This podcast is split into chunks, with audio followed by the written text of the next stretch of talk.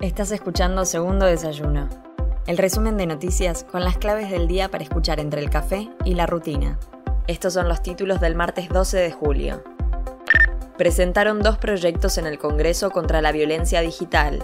La diputada del Frente de Todos, Mónica Macha, junto al espacio de víctimas de violencia digital Ley Olimpia Argentina y la organización Género y TIC, presentó dos proyectos de ley contra la violencia digital. Uno busca tipificar como delito la difusión no consentida de material íntimo, con sanciones que contemplan fuertes multas y prisión de 2 a 8 años, y otro propone incorporar a la violencia digital como violencia de género. Escuelas especiales se movilizarán en reclamo de la restitución del Palacio Ceci. Familias, gremios y docentes de escuelas especiales de la ciudad de Buenos Aires anunciaron que se manifestarán en reclamo por la restitución del Palacio Ceci a la comunidad sorda y la reincorporación de jóvenes con discapacidad mayores de 22 años que quedaron fuera del sistema educativo. La convocatoria fue realizada por los gremios ADEMIS y UTE, junto con las familias y docentes de escuelas especiales, para concentrar hoy a las 11 en Avenida Caseros y La Rioja y marchar desde ahí hacia la jefatura de gobierno, ubicada en Uspallata 3160, en el barrio de Parque Patricios.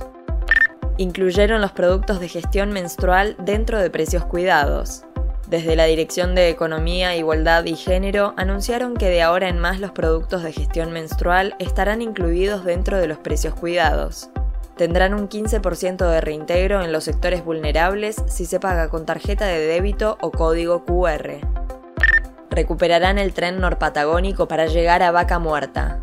Con una inversión de más de 900 millones de dólares, el Ministerio de Transporte rehabilitará el corredor patagónico del ferrocarril General Roca en el tramo que une Bahía Blanca con la localidad neuquina de Añelo para facilitar las exportaciones del yacimiento hidrocarburífero de Vaca Muerta. La iniciativa, que totaliza 653 kilómetros, comprende la construcción, renovación, mejoramiento y mantenimiento de la infraestructura ferroviaria del ferrocarril General Roca, correspondiente al tramo Bahía Blanca, Chipoleti, Cinco Saltos, Añelo.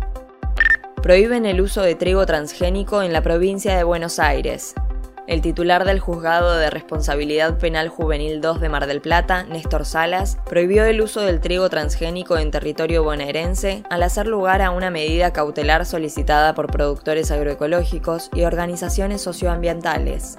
En la demanda, las distintas entidades ambientales argumentaron la contaminación que podría provocar al cultivo convencional, la falta de consenso social y los riesgos para la salud y el ambiente, entre otros aspectos.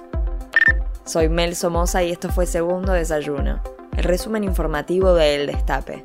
Te espero mañana con más noticias. Hacenos parte de tu día.